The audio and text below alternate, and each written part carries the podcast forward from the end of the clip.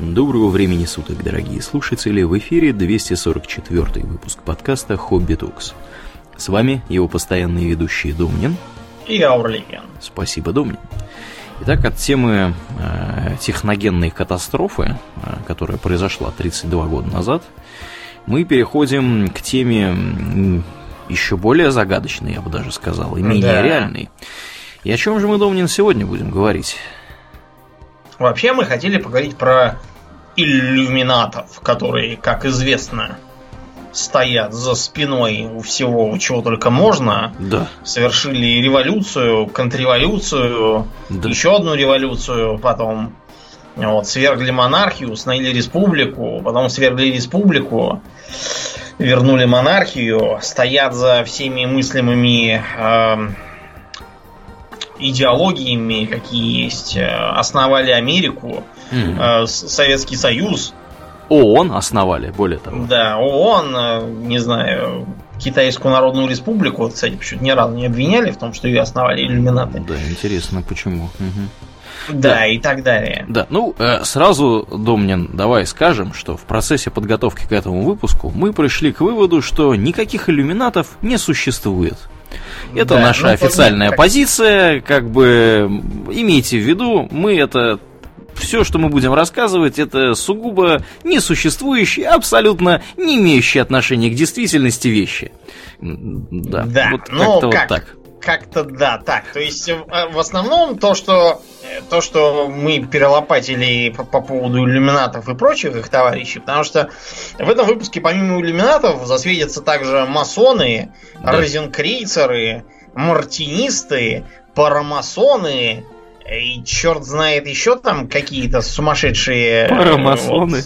Вот. Да, есть и парамасоны какие-то тоже. И, и тамплиеры, кстати, тоже будут. Да. В общем, э, все сразу, потому что, понимаете, э, у многих людей просто очень много свободного времени бывает. Они это время употребляют не на какие-нибудь полезные занятия, а на организацию идиотских сборищ на которых они начинают друг друга посвящать там во всякие звания, вот, придумывать какие-то там проекты космического масштаба и космической же глупости, угу. э, толкуют про то, как, как нам обустроить Россию, вот, э, постоянно друг другу начинают цапаться, разделяться, раскалываться, объявлять, что вот они тру, а вот эти не тру, это отщепенцы там какие-то, изменники, Э, друг, друг на друга наускивать общественность и всякие там власти тоже бывает э, приписывать сами себе в своих э, писаниях какие-то там немыслимые свершения. В общем, то есть это как бы все есть, но вот возьмем, например, такой, такое явление, как Куклукс-клан в массовом сознании угол клан ассоциируется с чем? С праворадикальными, э, расистскими, э, такими ультра э, васповскими боевиками. Угу. Да, которые считали, что должны отстаивать главенство белых англосаксонских протестантов в э, США.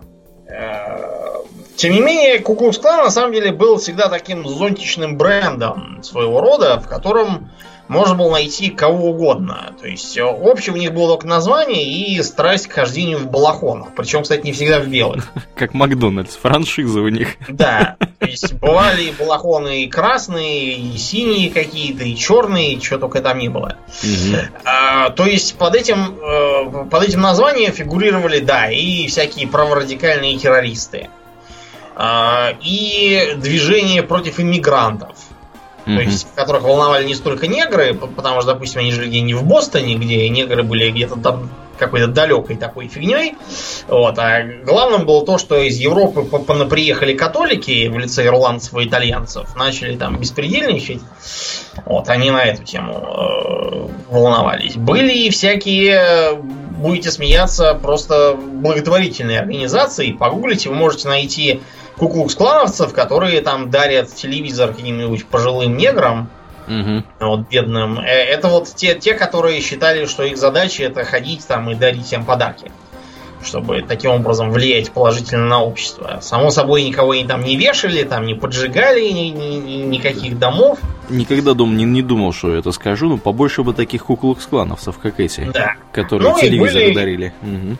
Были и такие, знаете, которые вообще ничего не делали, а только периодически собирались э, в этих самых э, балахонах с капюшонами и придумывали себе какие-то странные э, титулы, типа «Великий циклоп», который правит доменом, а каждые там четыре домена возглавляются гидрой, а там 10 гидр входят в царство, которым правит какой-то там великий дракон.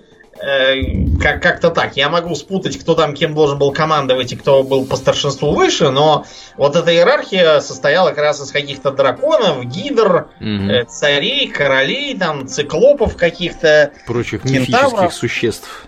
Да, то есть людям просто нравилось э, ходить на какие-то собрания, знаете, вот как дети играют дочки матери, а большие дяди от скуки играют вот в какие-то тайные общества и что-то там изображают. Ну, конечно, если ты живешь в глубинке, у тебя там нету ни кино, ни театра, ничего, и как бы бухать, если тебе уже надоело в местном баре единственном. Уже врачи запретили. Да, уже запретили, потому что печень отлетела.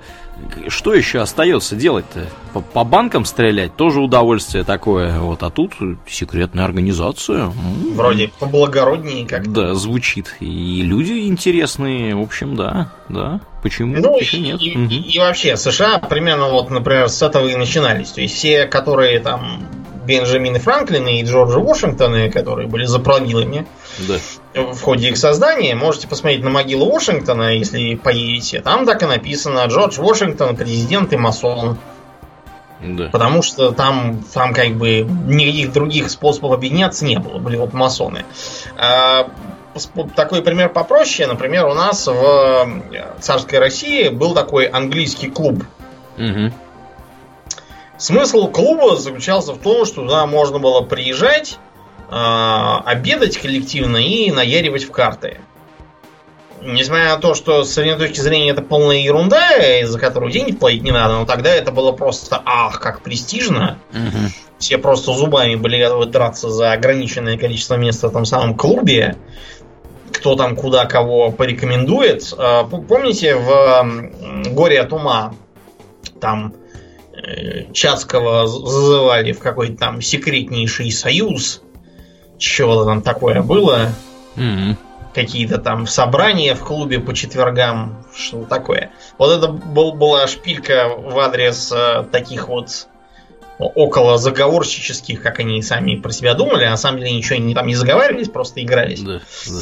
Обществ. Вот, Домнин, вот хорошо, что ты про это заговорил, потому что я тут на днях, на этой неделе перечитывал Евгения Онегина, и я поразился, насколько люди маялись бездельем просто вот э, в Ну, царской конечно. России, которые были не крестьяне, естественно, должны были в поле работать, а вот именно такие дворянского происхождения. Собственно, если кто забыл, Евгений Онегин начинается с того, что там 18-летний чувак, который ездит по всяким мероприятиям, и ему уже все в жизни надоело.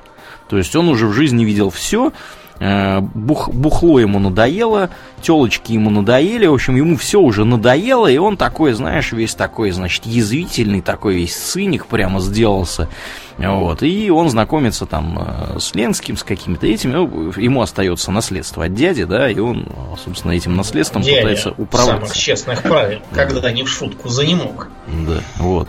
Был такой. В общем, да, там, конечно, очень-очень, если вдруг кто-то не читал или читал давно, рекомендую перечитать при случае. Там очень хорошо показано, как устроено все вот это вот, все вот эти развлечения. То есть, и как вообще выглядит средний, среднестатистический день э, дворянства э, в каком там, в 19 веке. Вот, то есть, это люди, которые просыпаются в районе 12, значит, обедают, едут кому-нибудь, Похмеляются. похмеляются, да, едут кому-нибудь в гости, потом вечером к кому-нибудь там на бал или еще куда-нибудь. И, и- и- и вот весь их день. То есть это очень скучно, и на самом деле все происходит. Э, При этом что да. сидеть дома как бы нельзя, потому что это типа не камильфо. Да, да, да. То есть. И Да, дома да. сидеть вообще скучно у них там, потому что что, если у тебя и книг нету, э, ладно, если у тебя еще книги есть, это читать умеешь. Вот. Ну, там, в принципе, все умели читать, как бы я уж передергиваю.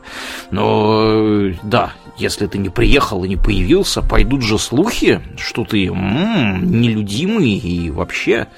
Вот, так что не да. скажет das или нет. Угу.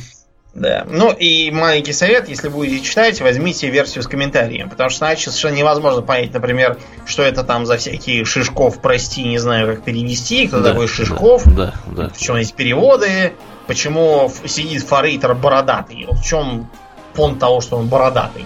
Потому что это обычно мальчик был. Да. А он уже бородатый. Форейтеры, да. То есть это означает, что там что-то всем какие-то дремучие товарищи с таким да. форейтером.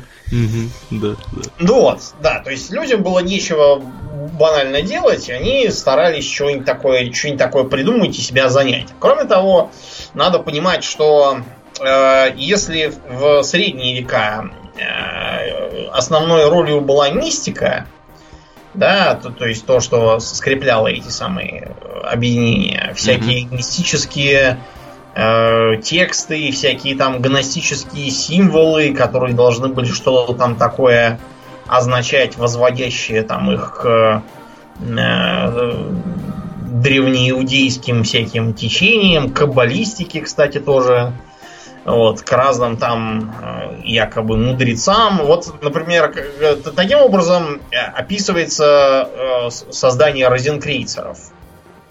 Так.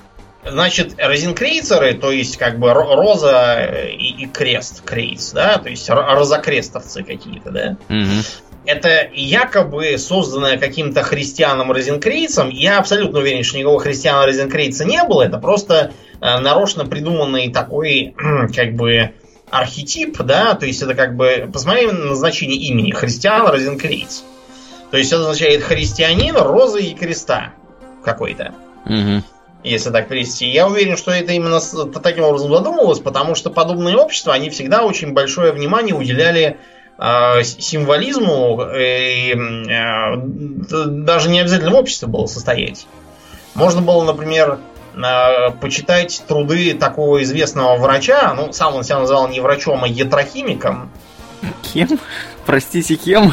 Ятрос это врач, то есть он как бы врачехимик. Okay. Просто потому что другие врачи, они учили на обум Господа Бога, а этот э, упирал на то, что он химию знает, и поэтому пытается лечить на основании знаний точных и естественных наук. Прекрасно. А не так, как все эти, да. Угу. На самом деле он действительно очень круто лечил. Факт то, что нам он известен как Парацельс.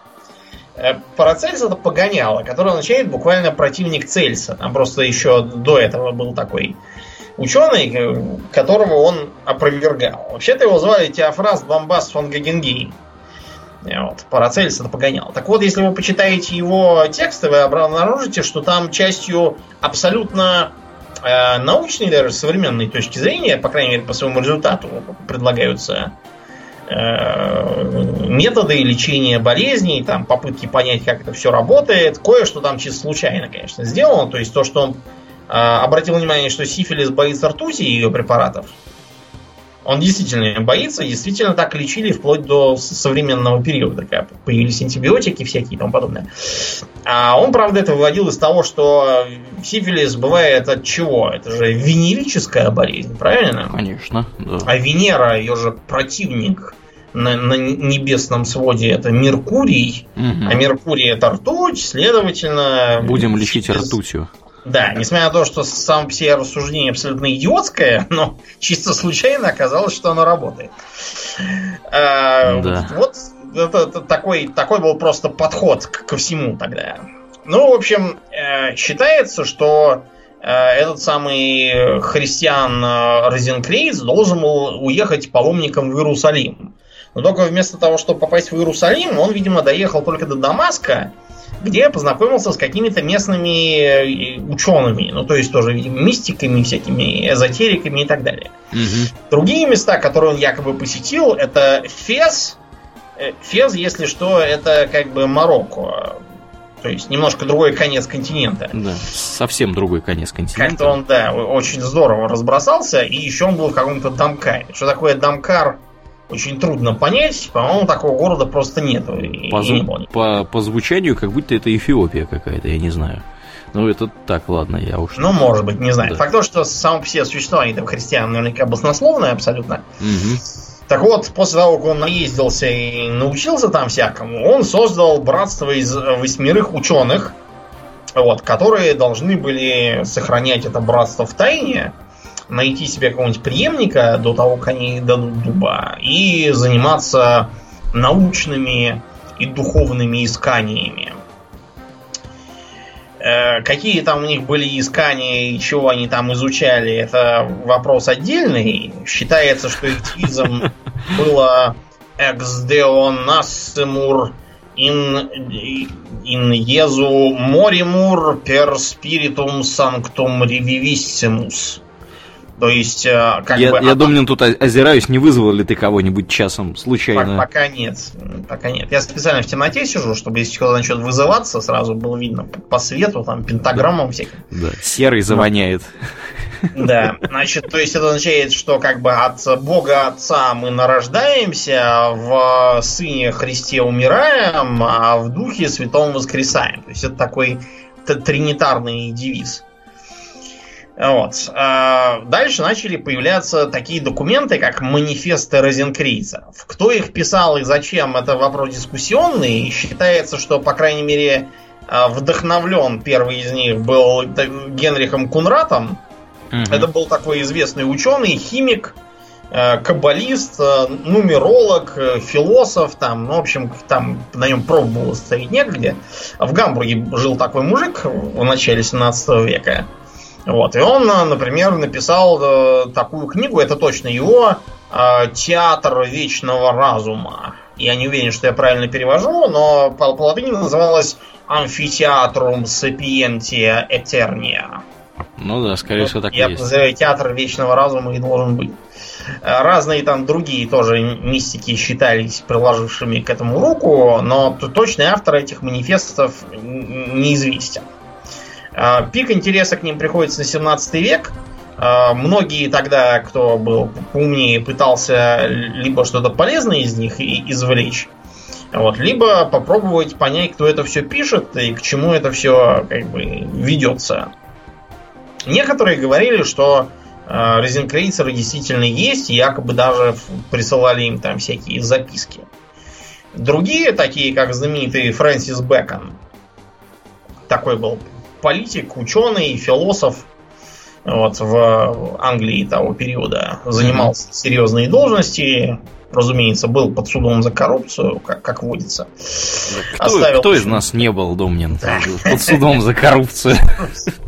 Ну, в общем, интересный, да, был, был ученый, составил... Он такой был очень рациональный по меркам 17 века, просто можно сказать, прямо революционный.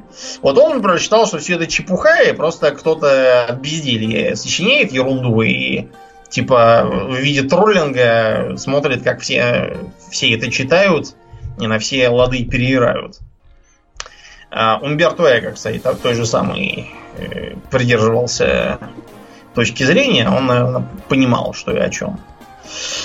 Значит, э, о чем вещали все эти странные манифесты? Там э, была какая-то мутная алхимия внутреннего тела, которая якобы у каждого из нас есть, и значит, что там у нас такое может эм, может такое эволюционировать в высшие формы, э, что мы должны будем как-то там просвещаться, причем э, что у нашей души, что у нашего тела и у нашего духа. Я вот никогда не мог понять всю разницу между душой и духом. Тут, видимо, надо что-то почитать. И все это тоже едино в трех. И как-то все это вот комбинация из трех троек должна чего-то там тоже такое э, означать, волшебное.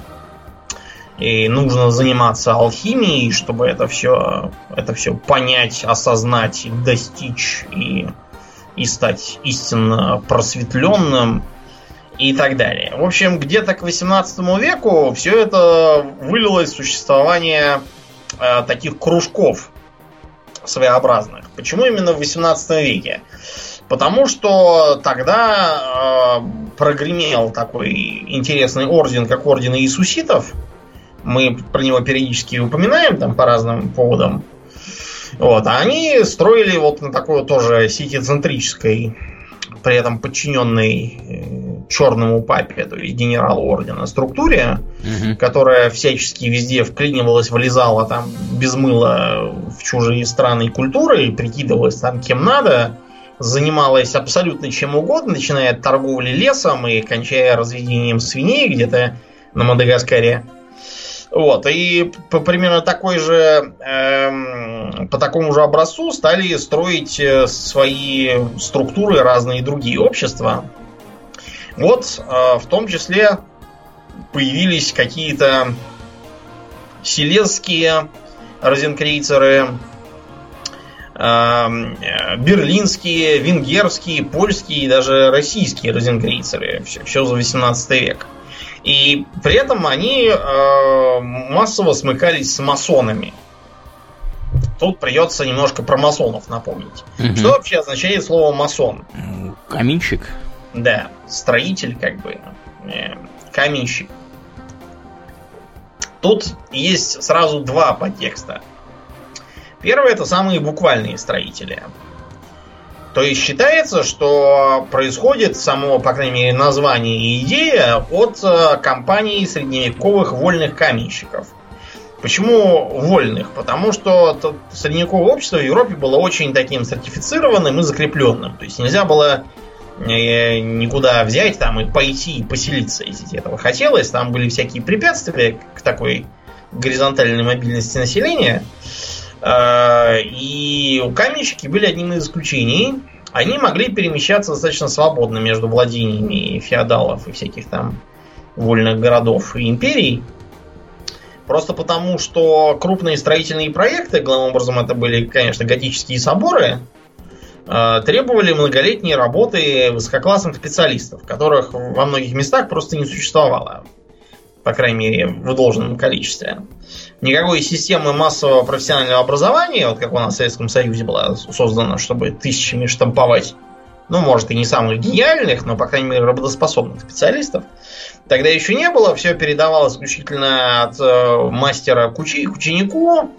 Вот, учеников подбирали тоже там э, с умом, э, всякие там дела, которые не требовали особого, особых познаний, делегировались под мастерием, а сам мастер делал только то, что вот какие-то там тайные секреты и хитрости, которые можно овладеть только с опытом, с годами и всяким таким. Э, все практически тогдашние э, профессиональные корпорации, начиная от э, союза юристов каких-нибудь и до гильдии прачек там, или ткачих, все имели какой-нибудь хитро выдуманный устав, всякие там собрания, какие-нибудь там ритуалы, символы, гербы, это все было просто так, чтобы отличаться от других, и было понятно, что у вас именно гильдия, а не неизвестно что.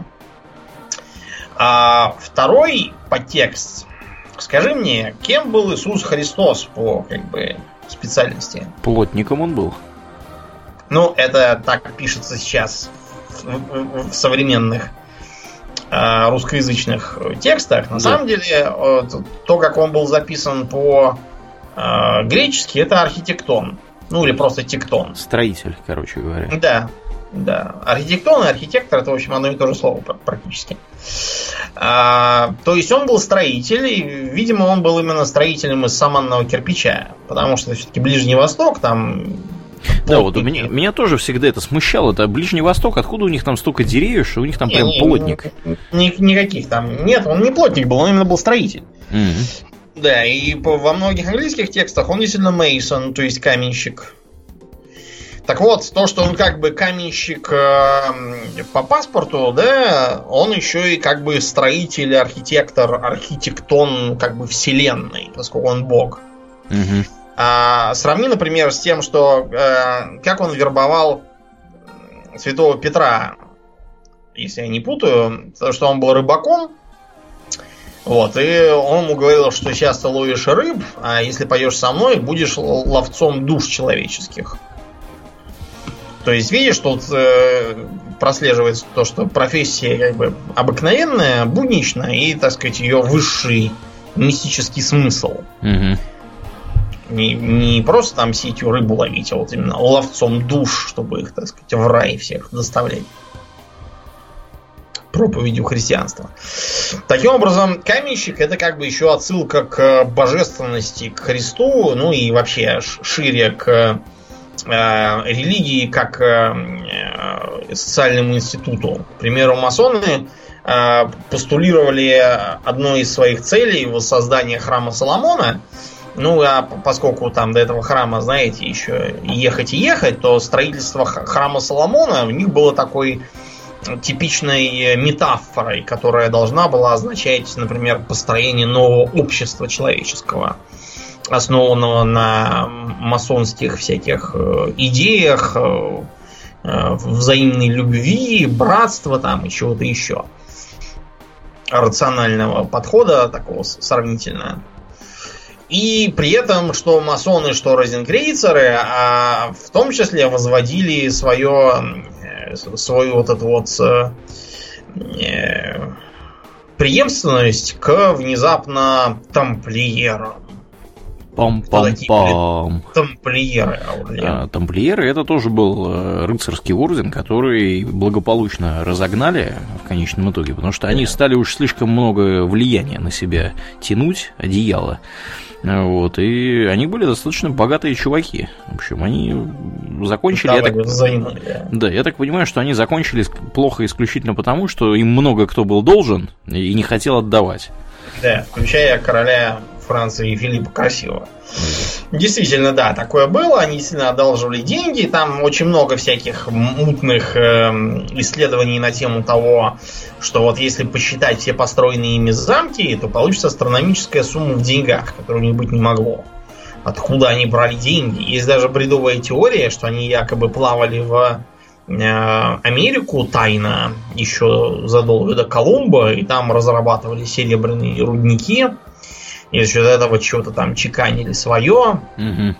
И в пользу этого приводятся всякие э, свидетельства типа того, что когда Колумб там плыл, у него на парусах был характерный красный тамплиерский крест угловатый. На самом деле этот крест не, не только тамплиерский, а там вообще всех желающих. Вот, почему бы, собственно, и Колумбу его нести на, на парусах. И кроме того, Колумб э, и никакой Америки как бы и не открыл. Давайте не будем забывать, это мы сейчас говорим, что он открыл Америку. Колумб открыл э, Багамские острова, остров Гаити современный. Вот и все, что он открыл на самом деле. Да. И даже не знал, что это какая-то Америка, он думал, что это острова Юго-Восточной Азии, про которые он слышал, как про острова пряностей. Угу. Другие приводят в пример то, что значит, у них какие-то там есть а, на одном из соборов, которые они контролировали, там есть э, некие э, фигуры, которые означают э, южноамериканских индийцев. И все это как бы э, все доказывает, что, мол, они туда плавали. Значит, э, то, что там показывается, это церковь Сен-Мадлен в Везле. Да, церковь это построена в 12 веке. Когда орден тамплиеров еще до такого могущества не дошел и совершенно точно ничего не строил. Вот. А даже если бы и строил, то и они просто не могли бы ни до какой Америки доплыть вообще, потому что у них не было флота. Это потом у них появился. И, и вот если бы потом что-то они такое построили, тогда да, можно было это считать за э, якобы доказательство их путешествия в Америку. Э, что это нам дает в смысле нашего подкаста? Это дает то, что тамплиеры были уже тогда окружены э, густым туманом из всяких бредней, угу. вот, которые они, в общем, частью раздували сами благодаря своим Э, достаточно странным и, да, отдающим гностицизмом э, обрядом. Про гностицизм вы можете узнать в нашем подкасте про эзотеризм. Сейчас мы не будем подробно на этом останавливаться, но э, приведем такой пример. Значит, есть э, такая э, печать, которая предположительно использовалась тамплиерами. На ней написано «Секретум Темпли», то есть «Секреты храма», если я правильно понимаю по-латински. И на этой картине изображен никто иной, как Абраксас. Знаешь, что такое Абраксас? Кто такой Абраксас? Значит, это такое э, гностическое какое-то божество, которое выглядит, например, вот то, что я нагуглил, значит, выглядит как э, человеческий торс и руки, э, на левой руке щит, в правой руке, я так понимаю, то ли плеть, то ли цеп. Похоже, знаешь, на что? На э, у египетских фараонов, да, в одной руке крючок, а в другой такая, такой вот цеп маленький, символический. Угу. На плеточку похож. Вот такой вот, примерно, у него. Голова у него петушиная, а вместо ног у него клубок сплетшихся змей. Ну, то есть, в общем, что-то такое, знаете, хтоническое. Тут уже пора, пора доставать шпагу, пистолет, надевать широкополую шляпу и орать «By Holy Sigmar! I damn you!»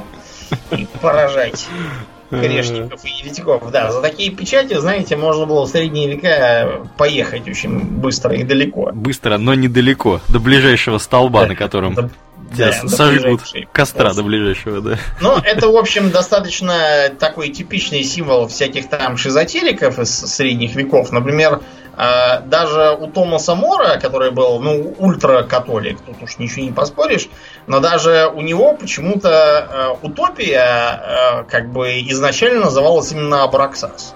Мгм. Почему? Почему-то, ну, видимо, это был такой вот расхожий, э, расхожий такой штамп. Кстати, кто помнит Гарри Поттера, там у Люциуса Малфоя папа был такой. Абраксас как раз. По имени. Мгм. Так что Роулинг тоже, тоже в теме. Тоже с ними. я Да, да, да. сказал. Ну вот, Мгм. Из-за этого, да, считается, что храмовники были вот такие вот тоже около гностическим таким тайным обществом. В общем, к к 18 веку все эти общества начали приобретать э, такую выраженную э, политическую окраску. Э, потому что все-таки как бы прогресс, да, начинается новое время, феодализм заканчивается, идут всякие там споры и разборы. Вон у британцев в 17 веке свергли монарха и голову отрубили, что до этого было неслыханным делом в Европе той поры. Да, потом монархию опять восстановили. Всевозможные появились брожения умов. Высказывались там всякие утопические идеи вот, на, на разные темы. И да, возникли мысли о том, что можно бы как-то реформировать существующие государственные устройства. К примеру, вот те же масоны, они сразу же отмахнулись от религии, чтобы не разделять себя на католиков и протестантов. Э, До сих пор в масонских ложах запрещены всякие разговоры про религию, кроме того, что как бы, как бы она есть. Да. Кстати, масоны до сих пор требуют, чтобы все, кто к ним поступает, во что-то доверили. То есть считается, что они должны верить в высшую сущность. И желательно при этом иметь книгу священного закона. То есть, э, теоретически это, в принципе, не мешает, допустим, мусульманам туда вступить, потому что высшую сущность он верит, книга у него Имеется. отличная. Да, да, да. Мгм. да, можно, допустим, попробовать и индуисту. Тут, правда, есть такой запрет во многих ложах на вступление политеистов, но на самом деле индуист может э, обосновать в два счета, что он никакой не политеист. Да. И сами вы допустим, политеисты. Да. Да. Или сказать, что он, допустим, и он, и его семья это там, последователи Ганеши. Ни про какой политеизм они не слыхали. Все это обрамлялось в заседания, которые проводились с большим количеством символов, всякого снаряжения. Те же масоны, например, носили, во-первых, обязательно фарточки такие. Во-вторых, у них были такие перевязи на, на лацканах э, сюртуков, на которые подвешивался священный символ. Это мог быть, например, э, символический циркуль. Э, Циркуль и уголок, которые используют каменщики до сих пор, э, это вот их такие как бы религиозные инструменты, которыми они пользуются для того, чтобы начинать собрания, там всякие основывать новые ложи и тому подобное. Тогда же поперли всевозможные символы типа всевидящего ока, то есть такой глаз, который заключен в треугольник и такие лучи из нее. Это называется лучезарная дельта. И поэтому везде, где, где увидят лучезарную дельту, везде, значит, масонский заговор, везде там тайные общества, заговорщики и тому подобное. Угу. Аурлиен, ты знаешь, откуда взялась эта фигня с, с дельтой, глазом, лучами и тому подобное? Из Древнего Египта? Во-первых, да, потому что египтяне большие любители вот этого глаза угу. вот, и солнечного сияния вокруг него. У них там даже был один фараон, который до того увлекся солнечным сиянием, что объявил, что солнечный бог теперь будет единственным божеством. Вот, все остальные в топку, а он будет теперь Эхн Атон, то есть какой-то там избранник этого Атона солнечного и так далее. Э, не принципиально. Факт тот, что после этого такую символику очень быстро приобрели а, разные мистические иудейские группы, а дальше и христиане в том числе, например.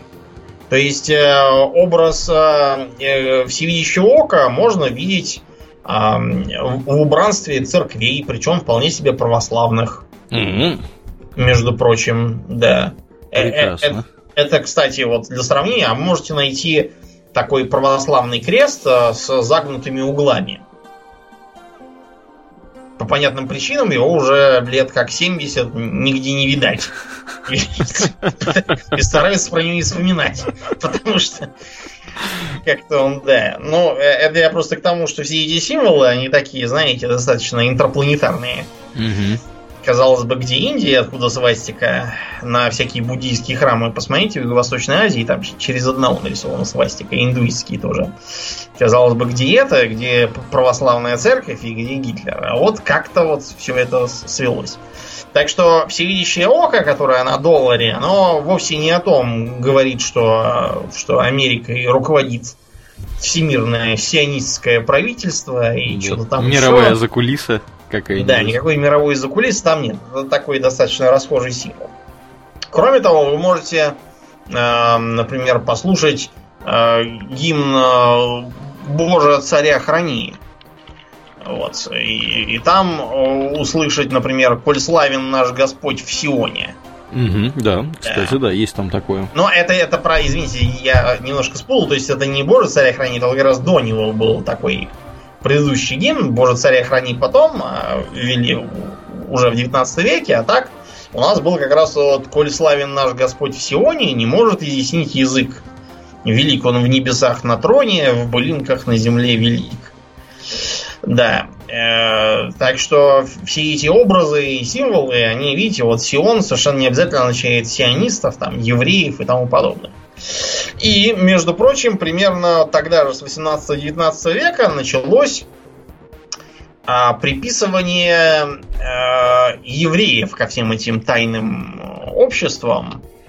А, потому что, вот почему-то потому. потому да, что, почему, бы, деле... почему бы и нет, действительно, да, как бы тайное общество, евреи, евреи тайное да. общество, да, действительно. Потому что вот, вот как-то как так вышло с этим. А, надо, правда, сказать, что евреи достаточно давно уже э, всякие тоже общества стали организовывать. Например, у нас даже в, России были всякие эпизоды. Например, в 20-е годы, по-моему, к нам приехали из Палестины члены какого-то Гдудха-Авода. Что это за Гдудха-Авод?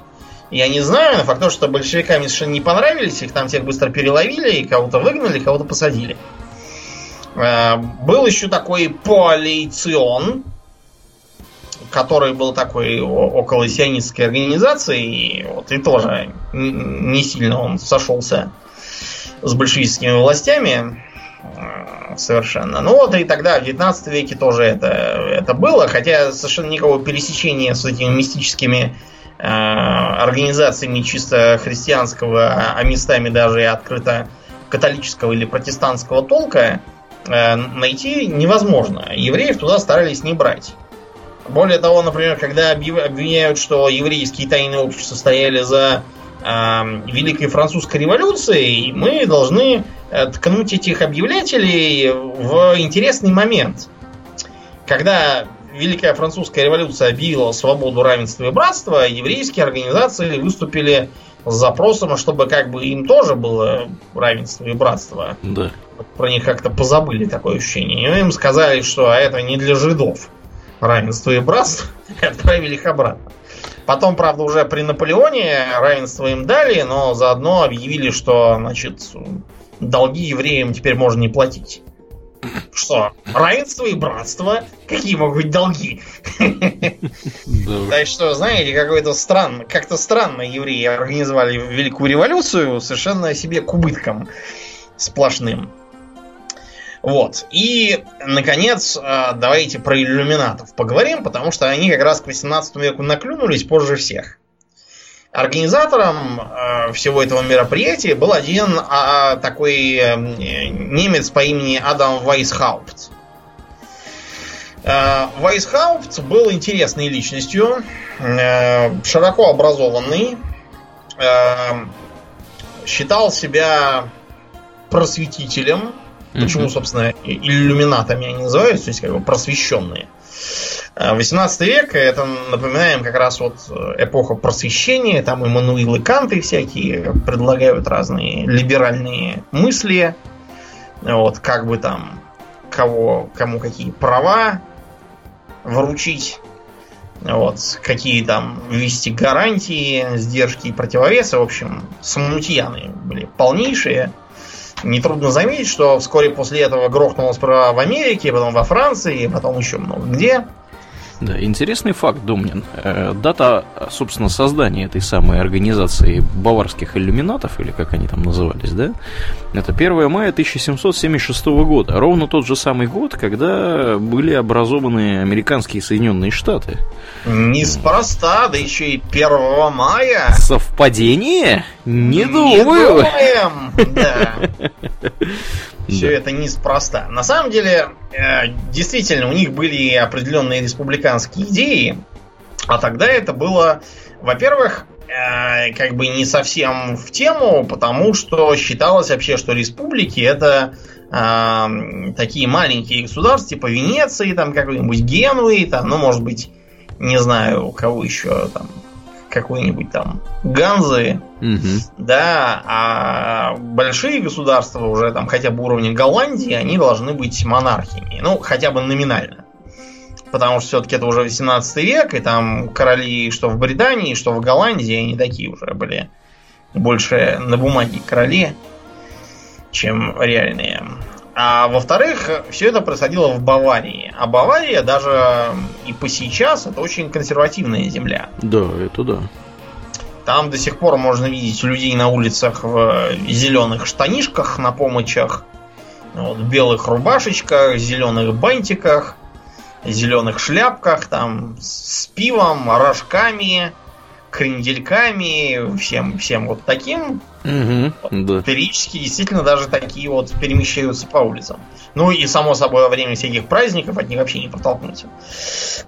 Вот. И Мюнхен действительно очень консервативный, и на этой почве постоянно там с Меркель у них всякие терки, что она там напустила мигрантов. Да, да, да. А Бавария на такое не подписывалась и так далее. Это все сейчас, а тогда, представляете, что было? Бавария была вообще ультраконсервативной страной. Э, это была, во-первых, католическая страна, причем такая, знаете, по принципу, чья власть, того и вера там mm-hmm. до сих пор придерживались. То есть протестантам там было жить душно.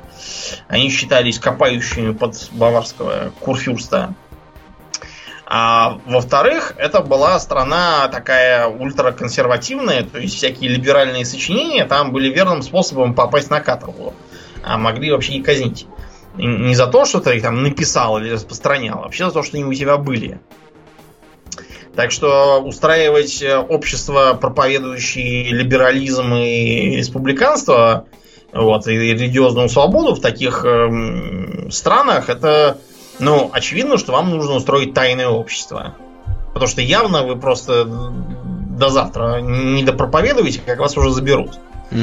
Так что основная причина для того, чтобы иллюминаты были вот именно такими законспирированными, была просто в неудачно сложившихся обстоятельствах и месте действия, которые они как бы для себя избрали.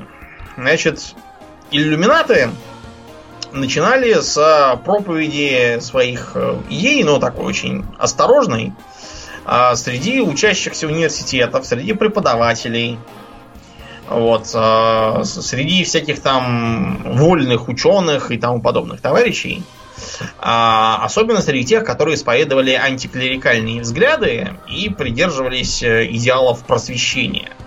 Потому что надо вам сказать, что в 18 веке просвещение тоже не вызывало восторгов у многих власть придержащих. Вот, и особенно у церкви. Потому что церковь в многих странах была либо э, государственным институтом, который следил за тем, чтобы ни у кого лишних мыслей в голове не заводилось. Министерство вот, и, правды. Ну да, то есть там как бы святость исповеди это дело туманное, а госбезопасность это гораздо важнее. Так что там можно было исповедоваться и сразу отъехать далеко. А, а в других местах это была католическая церковь, которая тогда была еще более консервативной, а везде пропихивала иезуитов, их тогда еще не успели запретить и разогнать. А, иезуиты же везде старались захватить контроль над образованием и строили иезуитские колледжи. Угу. Между прочим, многие, которые они понастроили, потом им же на голову и обрушились. Например, такие персонажи, как Вольтер, всякие Дидро и прочие деятели сугубо антикатолического, антиклерикального и чуть ли не атеистического толка, все вышли из этих самых иезуитских колледжей, научили на свою голову. Да, но в остальном там старались отбирать как раз будущих агентов для братства, которые должны были там ну, как я уже сказал, от торговли лесом где-нибудь там в Канаде до заказных убийств совершать. Вот, поэтому, э, в общем, католическая церковь тоже зорко следила за отсутствием ненужных мыслей. Э, и кроме того, надо сказать, что католическая церковь была сильно вовлечена в политику у себя на итальянском ну, там, театре, то есть на Апеннинском полуострове. Угу. В связи с тем, что, Аурельян, ты как бы знаешь, почему существует такое странное микрогосударство Ватикан? А почему? Нет. А потому, что когда Италия объединялась, тогда, знаете, Папа Римский был большим противником этого. Потому что это означало что? Что Рим, который был его вотчиной на протяжении тысячелетий, уже э, папская область, вот эта, которая ему подчинялась как светскому и религиозному главе одновременно, она должна быть фактически поглощена, а Рим станет столицей нового государства. Папа таким образом оставался неудел. Ну, поэтому, когда всякие Гарибальди такие объединили Италию и Рим заняли, папа римский демонстративно э, заперся и отказался со всеми с ними иметь дело, пока там не был нащупан этот компромисс. Что один квартал ему все-таки оставят, деньги ему там какие-то заплатят и так далее. Отступные. Так что все, да, все это было очень важным для папства. Они старались смотреть, чтобы избыточный либерализм не кончился для них плохо. Вот, значит, иллюминаты ввели у себя структуру, которая, кстати, удивительно напоминала структуру тех же самых э, иезуитов. А кроме того, они ввели себе э, всякие э, конспиративные клички. Тот же Вайсхаупт был весь как Спартак. Mm-hmm. А его товарищи стали Аяксом, Агафоном, Тиберием и почему-то Эразмом Роттердамским. Не знаю почему. Очень потому, что конспирологически звучит. Да, все это типа, типа должно, должно было круто звучать. Они в переписке просто использовали эти термины, потому что тогда вся почта переиллюстрировалась по желанию левой пятки власть придержащих, и не только их. Помнишь, как в ревизоре Гоголя о том, что почмистеру говорили, что любое письмо, которое исходит из нашего города, нельзя ли его так распечатать и прочитать, чтобы увидеть, нет ли там чего там доноса какого. И если нет, то значит можно обратно запечатать и, или, впрочем, так можно и отдать распечатанное. Это как бы шутка на тему тогдашней типичной практики. Ну вот, а если там в письме написано каким-то туманным и непонятным слогом про какого-то там Тиберия с, с Аяксом, которые чего-то там такое туманно говорили, то как бы и придраться не к чему. Мало ли, что человек там пишет. Сейчас для нас это кажется такой, знаете, бредовым, э, напыщенным таким ритуализмом, но тогда это было необходимостью. Следующим шагом было создание таких вот э, как, как вертикальных рангов, то есть там были эм, э, какие-то э, поступившие, или как они там назывались, сейчас, погоди, эм, там, значит, были на, на первом уровне какие-то минервалы, дальше инсинуаты. Да, это ты уже, были... это ты уже, дом не начинаешь э, обработанную, да, переработанную иерархию, потому что вначале там было всего три уровня. Но, ну да, да, да неофит, да. потом, собственно, минервал, и потом ну, уже какой-то... Просвещен, да, просвещенный да. минервал, а потом уже, да, они увидели, что как бы народу стало много, надо как-то в левеле это всем прокачиваться, вот, а будет как проблема та же самая, что в World of Warcraft, когда все прокачаются до последнего уровня, будут на нем сидеть, и ничего не будет происходить, как бы, ну, людям будет скучно. Вот, поэтому давайте изобретем другую какую-нибудь там систему. И вот действительно они изобрели там сколько-то 5 или 6 уровней, которые начинались теперь с минервала, действительно. А кто там еще-то был? Не видишь ты? Сейчас перед глазами у тебя нету? Ну, там были сперва, значит, э, эти самые минервалы, потом инсинуаторы, или как их там, потом начинались три ранга иллюминатов, маленькие, большие и какие-то главные иллюминаты. Mm-hmm. И, наконец, шли ареопагиты. Mm-hmm. Потому что они организовали ареопаг. Из 12 рыл, да, вроде как? Да. Да, какой-то типа совет такой. Ну, в общем, получилась пирамидальная структура, что опять же все, все совпадало с символами, там, пирамида, треугольник, глаз, все такое. Э, все это должно было устраиваться э, с, в там, торжественном порядке, там всякие клятвы о неразглашении, всякие там ритуалы о том, чем там надо поступиться и пожертвовать.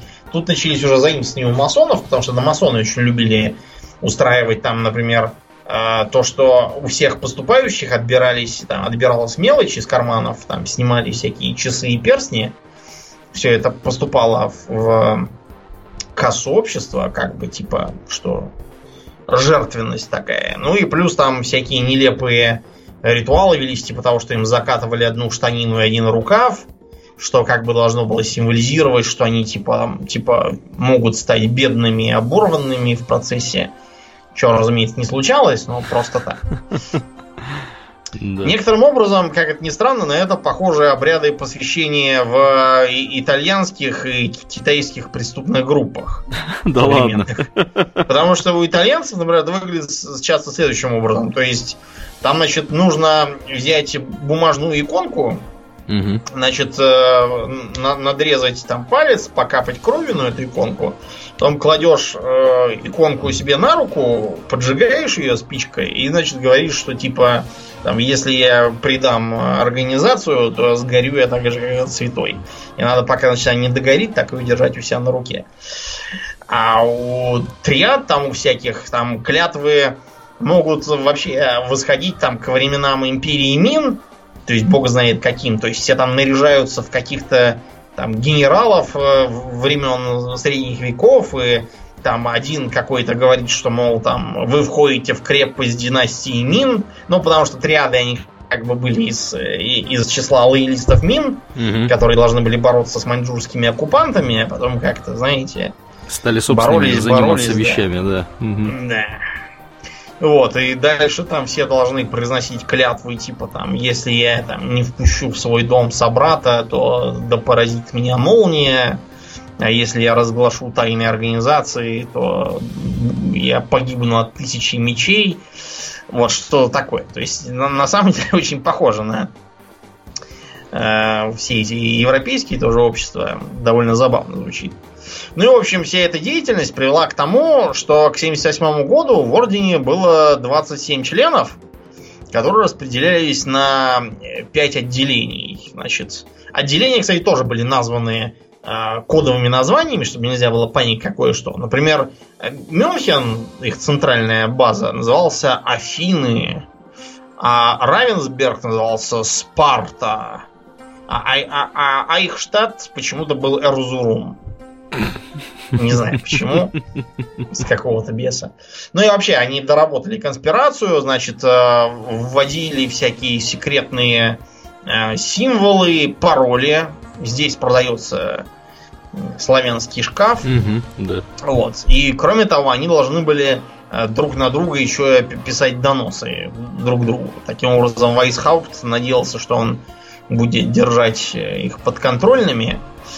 Вот, и смотреть, что они там делают. Некоторым была э, дана возможность вербовать сторонников. Не всем, потому что уже были проблемы. Вот этот вот э, один у них там был товарищ по имени Массенхаузен. Массенхаузен вербовал вообще всех подряд. И несколько раз там чуть не подвел всех под Сугундер. А следующим э, шагом стала попытка инфильтровать масонские ложи. Mm-hmm. И как бы, во-первых, набрать там новых сторонников, а во-вторых, а, постепенно забрать контроль над этими ложами, приобрести вес, влияние и так далее.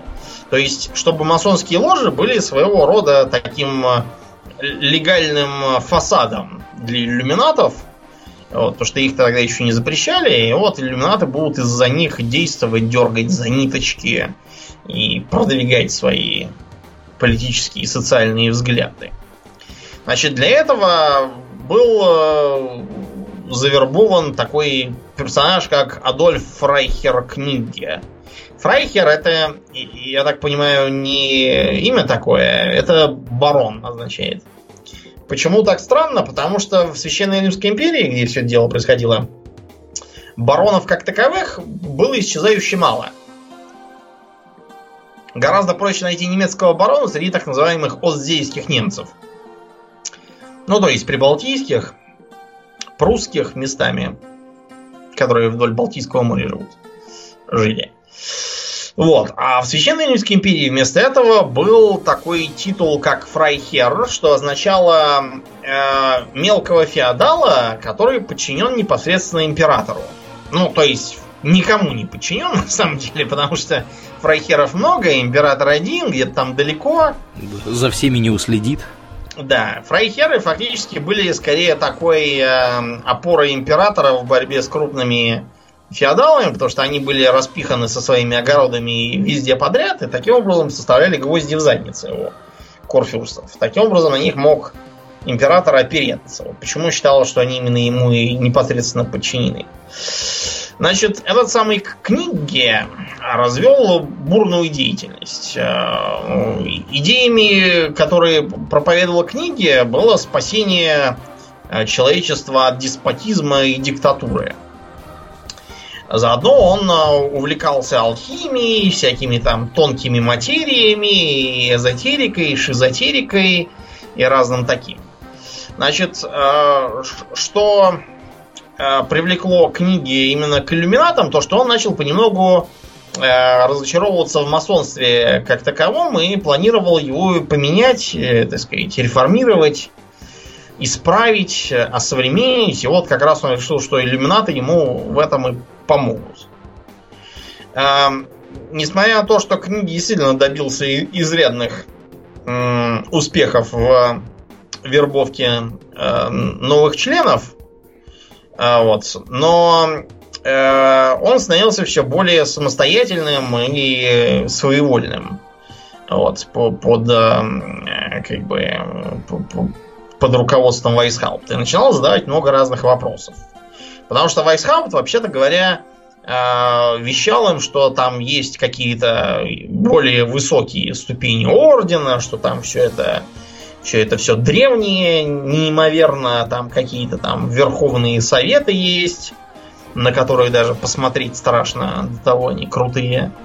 Ну, в общем, книги стал говорить, ну где эти советы? Давайте покажите, введите. Я вот тут вам новых членов привел, так что Вайсхапту, ну, в общем, пришлось э, ему признать, что никаких там старейшин нет. Вот, все это фактически новодел, который они придумали, разные там э, ступени дальнейшие, чего там будет происходить с этими иллюминатами, все это пока еще так в теории существует. Угу. Вот. А на самом деле достаточно типичный э, подход к работе тайных обществ той поры. Можно вспомнить, например, такого персонажа, как э, Нечаева. Он в 19 веке, правда, уже действовал. Чем прославился Нечаев? Тем, что он, во-первых, написал катехизис революционера, где объявлялось, что хорошо то, что ведет к революции, а плохо то, что к ней не ведет. А во-вторых, создал свою такую небольшую бригаду, которой он э, утверждал, что является посланцем от вышестоящего уровня организации. А у то еще вышестоящий, дальше там какой-то какой там центральный комитет. И что их целью является э, создание такого вот э, государственного устройства утопического, при котором всем будет командовать безликий, никому не подотчетный и неизвестный э, центральный комитет, а все остальные будут объединены вот такие вот пятерки, каждый, каждый из которых знает только одного члена вышестоящей пятерки, как связного, и, соответственно, одного из своих назначает как связного для нижестоящих. Где-то мы уже, Думнин, центральный комитет видели не так давно. Да, ну это на самом деле, да, достаточно такая э, характерная для, и вообще полезная для конспирации идея. Правда, Нечаеву все равно это ничего не помогло, его очень быстро изловили и посадили. Э, причем, кстати, изловили не из-за революционную деятельность как таковую, а потому что он там у него был какой-то студент Иванов, который задавал тоже такие же вопросы, как вот книги, и говорил, а что-то я не вижу никакого там высшего комитета, я вижу только какого-то сумасшедшего, угу. который нам про это вещает, так что они его замочили, вот, и так неумело это делали, что на убийстве и попалились. Это вопрос как пример того, что всякие сетинцентрические организации часто бывают чистой фикцией, придуманные одним сумасшедшим. Вот, значит, э, книги, соответственно, решил, что раз все это ничего не разработано и не существует, то нужно все это сделать самому. И постепенно книги стал просто перетягивать на себя одеяло от Вайсхаупта. Э, он завербовал достаточно много самых разных представителей масонских кругов, часть из которых были действительно э, подчинены э, Ариапагу и готовы проповедовать это иллюминатство. Но в Ариапаге в самом начались терки и разборки. Э, Вайсхаупт э, приобрел у Ариапага репутацию диктаторского, своевольного, упрямого и при этом совершенно непоследовательного человека. Который сегодня говорил одно, а завтра говорил другое. Некоторое время книге удавалось все это э, сводить к миру, он как бы таким посредником выступал. Вот. Но дальнейшие расхождения во взглядах, э, например, э, Вайсхаупт предполагал, чтобы э, вербовка сосредоточилась на студентах. Но Ариапак ему возражал, что таким образом практически все высшие позиции будут заняты молодыми людьми, у которых нет никакого э, практического руководящего и вообще никакого опыта нету. Угу. Значит, кроме того, с расширением деятельности э, общества начинались проблемы с их антиклерикализмом. Потому что масоны, как я уже сказал, наоборот, такие более прорелигиозные, стараются атеистов к себе просто не принимать. Кроме того, в разных э, областях Священной Римской империи были совершенно разные церкви, разные взгляды на религию, господствующие в обществе. И вот этот вот негибкий антиклерикализм начал мешать.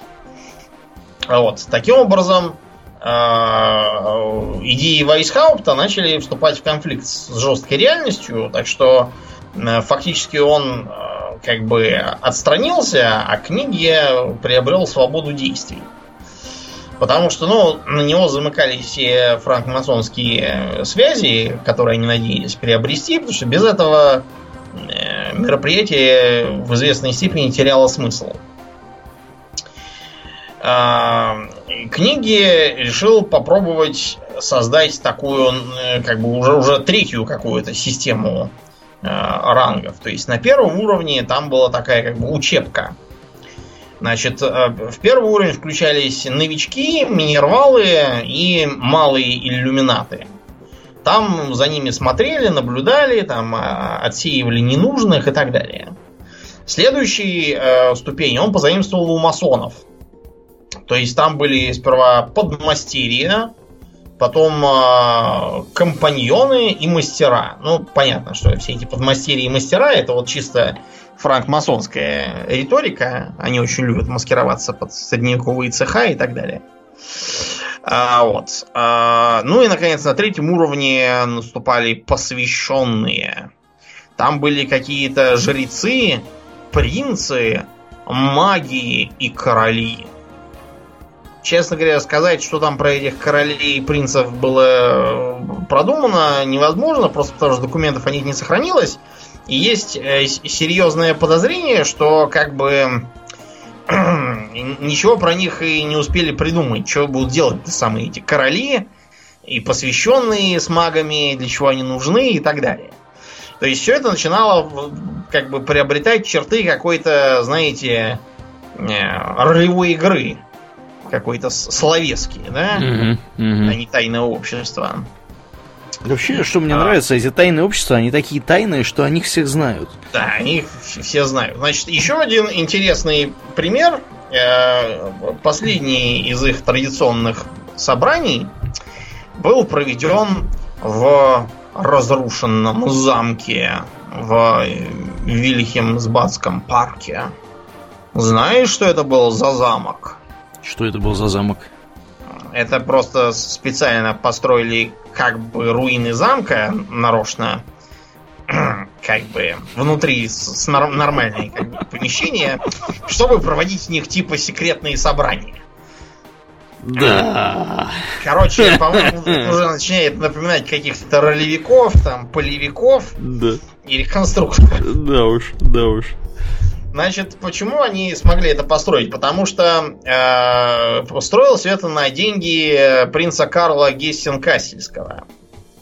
То есть к этому моменту в общество начали вступать уже серьезные люди, там всякие богатые графы, бароны угу. и так далее. Например, туда вступил граф Калаврат. Калаврат это не те, которые у нас там Евпатий Калаврат, это э, в Чехии такая есть фамилия. Калаврат, окей. Да. Мне тут Калаврат. все, мой сербский приятель любит Калаврата припоминать. Он очень вдохновился примером Калаврата, который Евпатий, естественно. Что, он а. хочет натовцев тоже побивать? Не знаю. Ну, ты знаешь, он, он, он такой комплексный, что он может кого угодно побивать, в принципе. Он... Что же он тогда? Что же он? Уехал в Швецию. Надо было оставаться и биться с оккупантами. Да. А кроме того, к, э, к их структуре начали примыкать вообще совершенно левые персонажи, такие как мартинисты. О, а это Значит, что за граждане? Символ, символ мартинистов выглядит следующим образом. Красный круг, в красном круге э, красно-белая звезда Давида. Интересно. Значит, да. Куда это все идет? Да, это все такая чисто Э, религиозная, на самом деле, структура. Предполагается, что э, как бы можно преодолеть э, первородный грех за счет духовного просветления через молитвенную практику. То есть это уже начинается, знаешь, какой-то в дзен-буддизм все это уходит. Угу. Вот. И там тоже было, были придуманы всякие ступени развития, вот, которые постепенно друг другом переругались, развалились Э, разошлись на разные там ордена и течения, каждый из которых друг друга ненавидит. И там, например, был такой э, интересный персонаж, как Папюс. Папюс? Да. Папюс это такой был э, какой-то тоже шизофреник на самом деле э, и авантюрист, который, кстати, у нас тоже в России перед революцией побывал по вызову Николая, и что-то там ему напророчил такого. Как консультант страх... приглашенный? Да, он был приглашен как э, предсказатель. Ну, у них же, понимаешь, был-то период, то, что у них наследник-то родился, и он, угу. как ни странно, с гемофилией. Вот кто бы мог подумать, Никогда что... не было, и вот опять. Да, что от этой Алисы Гессенской может родиться ребенок с гемофилией. Вот просто удивительно, как это произошло. Угу. Вот, Папиус этот, вообще его звали на самом деле Жерар Анкос, но вот он побывал в огромном количестве разнообразных движений, то есть он, э, например, основал какой-то каббалистический орден Розы и Креста, то есть это типа розенкрейцеры. Между прочим, э, э, этот каббалистический орден действительно как бы до сих пор есть. Вот, он же входил в какой-то из орденов мартинистов. Значит, он был епископом гностической церкви какой-то. Там он был известен как Тау Винстент. Вот. Потом он издавал журнал Покров Изиды. И, кстати, у нас в России тоже был такой журнал, где он публиковал свои а, оккультные статьи. Удивительно вообще, каким образом это все сочеталось как бы господствующей православной церкви, не знаю.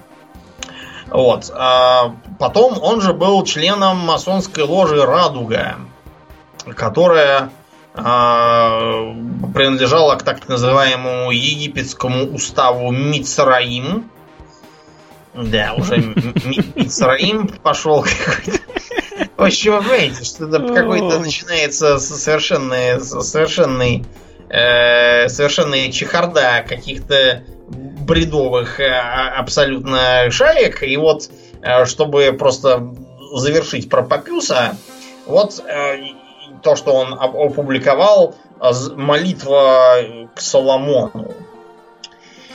Сила царства, будь под моей левой ногой и в моей правой руке. Слава вечная, дотронься до моих обоих плеч и направь меня на путь победы. Милость и правосудие, будьте равновесием и блеском моей жизни. Ум и мудрость доставьте мне венец. Духи Мальхута, проведите меня между колонн, на которые опирается здание храма ангелы Нитнаха и Хода, утвердите меня на кубическом камне Иесода. О Жедулаэль, о Гибураэль, о Мефереть, Бинаэль, будь моей любовью. Руах Хакмаэль, будь моим светом. Будь что ты есть и то, что ты будешь, о Кетириэль.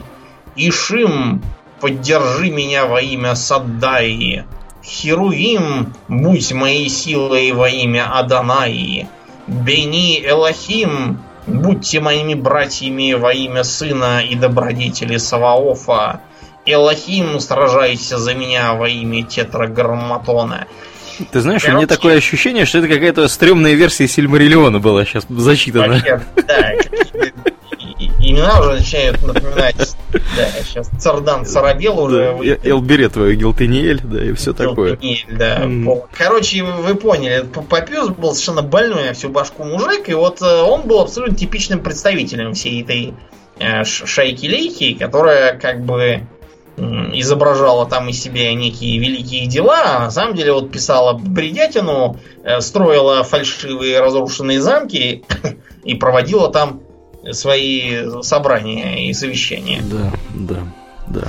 Значит, после собраний в этом разрушенном замке э, все это иллюминатское течение развалилось на кучу отдельных организаций, вот, э, которые, э, например, одни отреклись от мартинистов, другие, наоборот, признали мартинистов.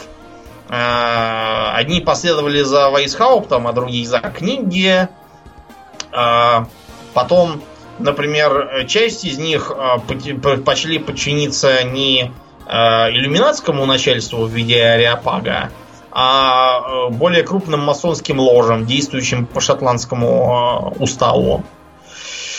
Вот. Ну и, как водится, в борьбе друг с другом за контроль над обществом, они стали друг на друга писать разнообразные доносы, э, вот, э, письма, клевету и памфлеты. Э, кончилось писание просто тем, что они привлекли внимание властей, которые, как мы уже сказали, в Баварии были более или менее консервативными, и всякие тайные общества их пугали. А кроме того, вступили в конфликт с розенкрейцерами в Пруссии. Дело в том, что тамошние розенкрейцеры были, прям скажем, обычными, обычным жульем. То есть они, например, проводили фальшивые спиритические сеансы, которые что-то там изображали, всякие столоверчения и постукивания призраков, чтобы вербовать сторонников побогаче. Вот. А иллюминаты со своим рационализмом и антиклерикализмом Вот, пытались их разоблачать и отманивать у них паству. Вот. А розенкрейцеры пошли на них в контратаку. Вот. Они использовали эти свои сеансы с соловерчениями, чтобы типа призраки всячески ругали иллюминатов и говорили, что они революционеры, атеисты, антимонархисты и черт знает там кто еще. Э, в руки к властям, а, а надо вам сказать, что уже многие из тех, кто входил в орден иллюминатов, уже сами были из властей э, разных там этих священно-римских областей бывших. Их обвинили в приверженстве к соци... социанизму какому-то. Короче, это такое анти... антитринитарное движение, которое, честно говоря, не имеет никакого э, отношения реально к иллюминатам, и тем более не представляет интерес сейчас. Это просто для того, чтобы вы оценили масштаб маразма. Вот. Кончилось все это тем, что э, про иллюминатов вышло постановление, запрещающее всякие э, э, тайные сборища, какие только можно. И несмотря на то, что иллюминаты э, пытались э, прекратить циркуляцию слухов о себе, они на самом деле этим ее только усилили. Просто потому, что, как, как Аурлен уже сказал, это общество стало настолько тайным, вот, что уже на улице можно было спросить его, узнать, как именно в него вступают. Да, да, да. Не подскажете, как пройти в головной офис или... Иллюминатор, Иллюминатор. да. Секретный и подпольный. Да, да. Вот. Так что, когда вышло указание, что все, кто является членом тайных обществ, включая иллюминатов, э, подлежит немедленной смертной казни, иллюминаты все сразу разбежались и попрятались.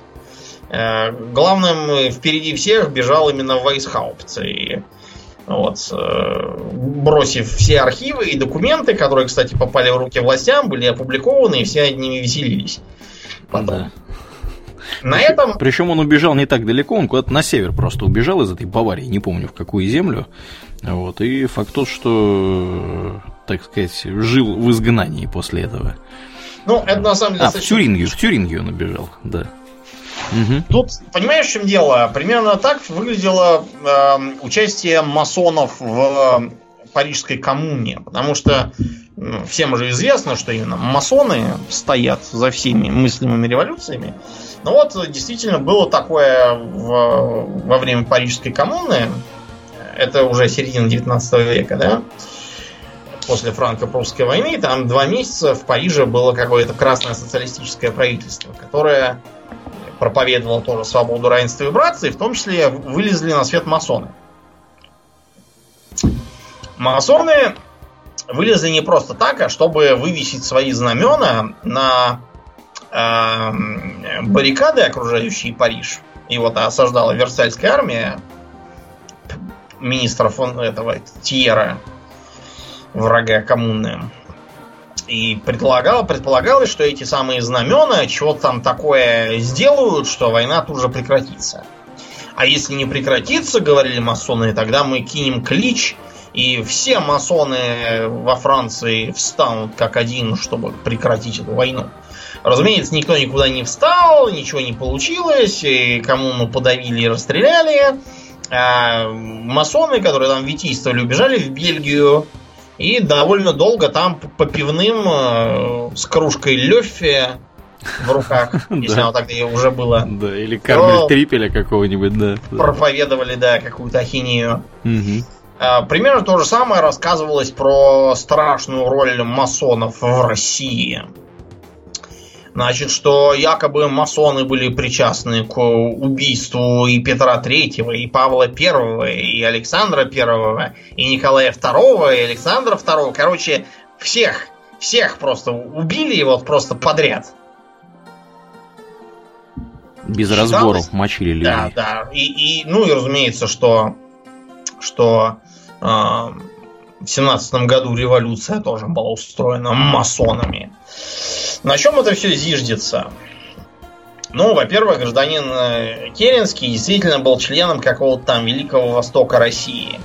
Ну, и не он один, а много кто другой. Но, во-первых, гражданин Керенский не был тем, кто делал революцию, он был как раз тем, кого революция погнала. А во-вторых, вот, например, свидетельство другого настоящего масона, э, князя Оболенского. Вот он в Петербурге был главой одной из лож. Что он пишет в своих воспоминаниях? В России, собственно, настоящих масонов и не было. А было нечто вроде того, что-то похожее. Э, среди масонов было много противников революции. Большинство, которому принадлежал я, во всяком случае, было против революции. Э, на все вопросы о том, как бы, что э, масоны там чего-то организовали, Аболенский пишет, невозможно даже представить себе, чтобы масоны могли сыграть в февральской революции какую бы то ни было роль. Хотя бы уже по одному тому, что они принадлежали к различным взаимно враждовавшим партиям, Э, сам Оболенский был, например, член ЦК кадетов, конституционных демократов. Сила же сцепления внутри любой из партий была неизмеримо прочнее, чем в так называемой масонской ложе. Вражда разделяла их такая, что февральские дни я уже ни разу не смог собрать их вместе. Они просто не смогли бы уже сидеть за одним столом. А в большевистскую революцию и гражданскую войну наша ложа вообще прекратила свое существование. Ну и все. Это что, великое могучее масонство, совершившее революцию? Такое странное. Да, да. Странновато. Что сказать. Странновато.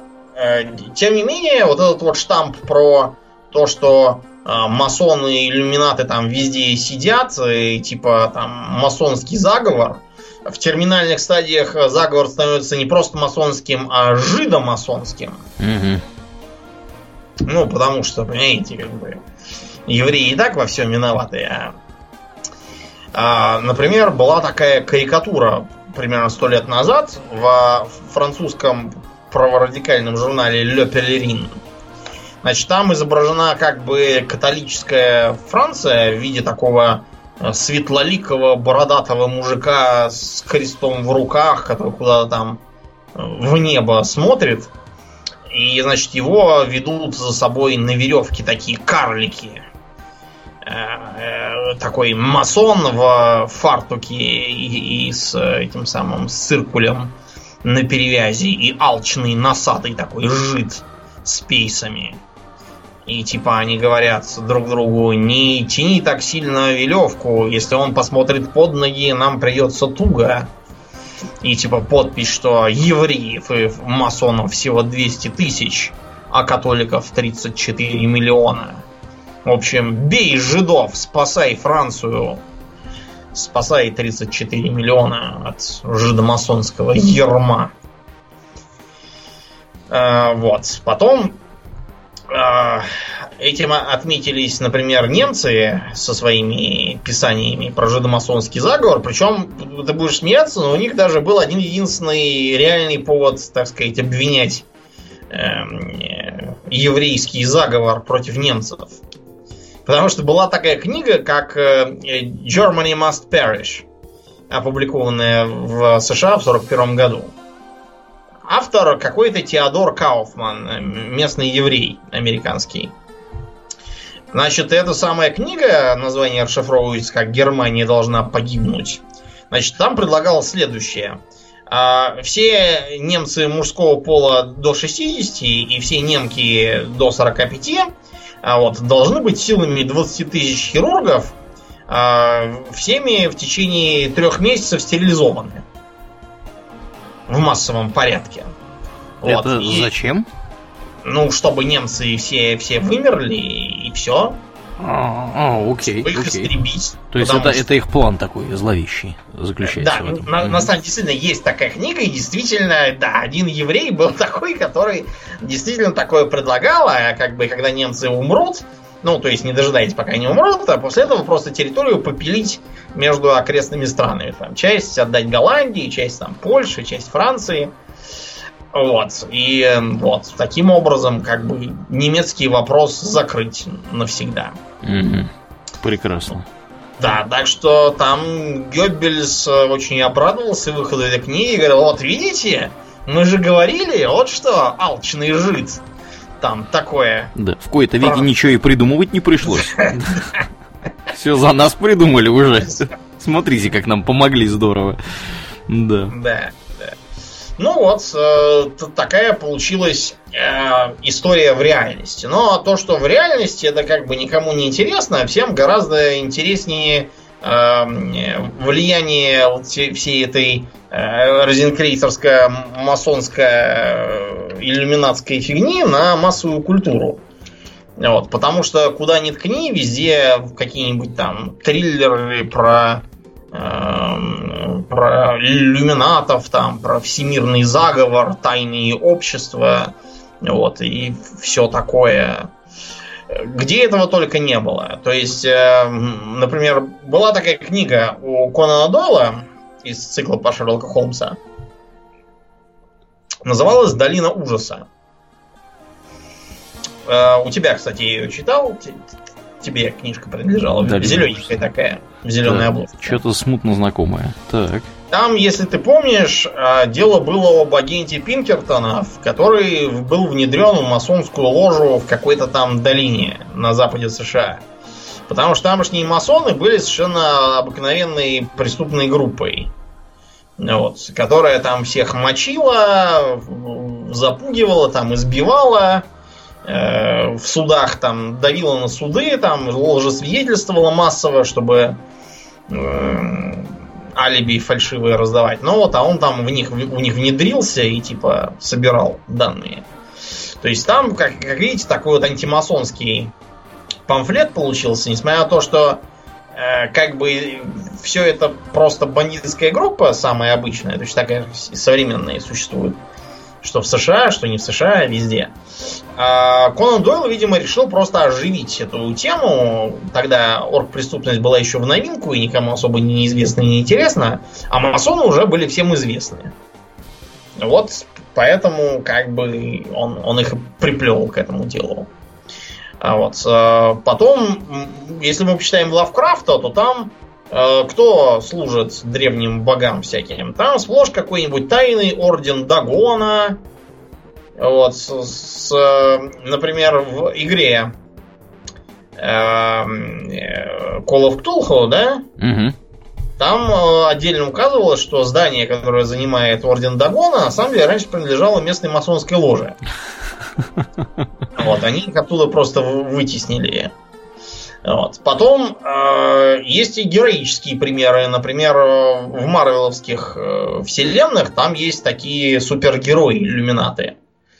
Это такая, такая как бы секретная команда супергероев. Они, они не, не в красных трусах поверх колодок летают по небу, они там все стараются как-то там тайком, тишком делать все. Вот, по- по-тихому, чтобы стоять там за спиной и так далее. А, вот. Еще можно кого вспомнить? Э, Пожиратели смерти одеты как у Гарри Поттера? О, а как они Черные одеты? плахоны, остроконечные колпаки, Угу. тайные сборища, А, ну метка, да. э, ну, в общем, да, вы поняли. Достаточно такой типичный образец тайного общества, как, у- как в общем у всех. Можно вспомнить замечательный фильм «Братство волка», Был в котором такой. существует, да, такое вот, э, правда, не революционное, а наоборот, крайне ре- реакционное э, прокатолическое общество, которое использует живоданского зверя, вот, чтобы сеять панику и публиковать памфлеты о том, что это бог карает короля за излишний либерализм. И их сборище как раз там все в масках, там они все ходят, и э, в конце оказывается, что там чуть ли не все персонажи, какие попадали, все, все были членами этого самого братства. Мгм. Вот. Ну и там, там заодно какие-то эти их э, агенты Папы Римского, которые недовольны тем, что все это начинает выходить из-под контроля и так далее. Вот. А э, из, э, скажем, линейки Хидео Кадзимы мы можем обнаружить, что всеми злодействами на планете все время движут какие-то патриоты, которые там где-то окопались в США, а еще до них были какие-то философы, видимо, еще, еще до войны. Тамплиеры же фигурируют как главные антагонисты почти во всех э, играх серии Assassin's Creed.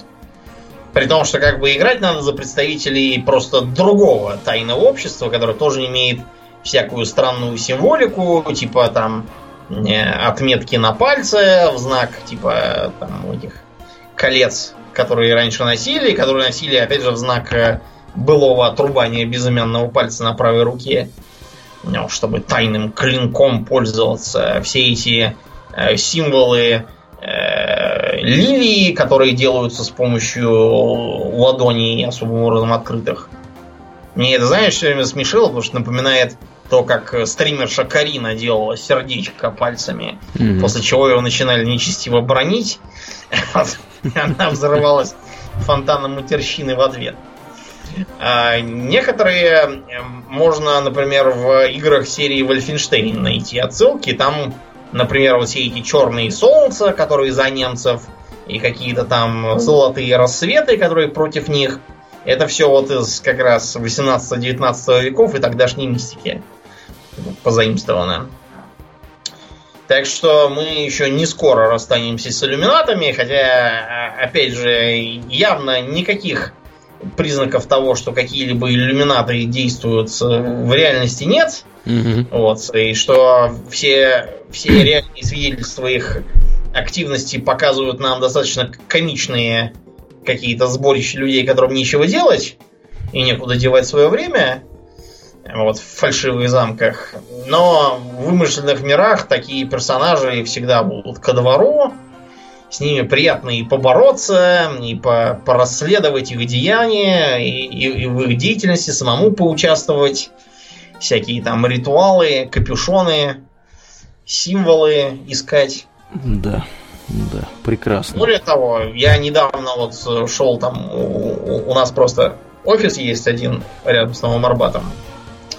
И, значит, я выхожу из переулка, и тут такой, опа, вижу на кирпиче в стене бронзовая при, привинчена табличка, и на ней, значит, циркуль, снизу угломеры, такой, опа, попались масоны-то. Вот вы где, оказывается, в Москве сидите.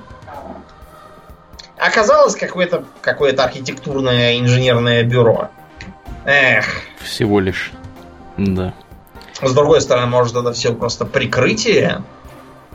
И там-то на самом-то деле в подвале все уже в капюшонах и фартуках решают судьбы.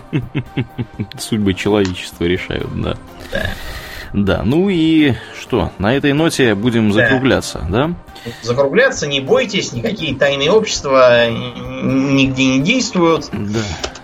Никаких колпаках там не ходят. Действительно, это все полный бред сивой кобылы в новогоднюю ночь.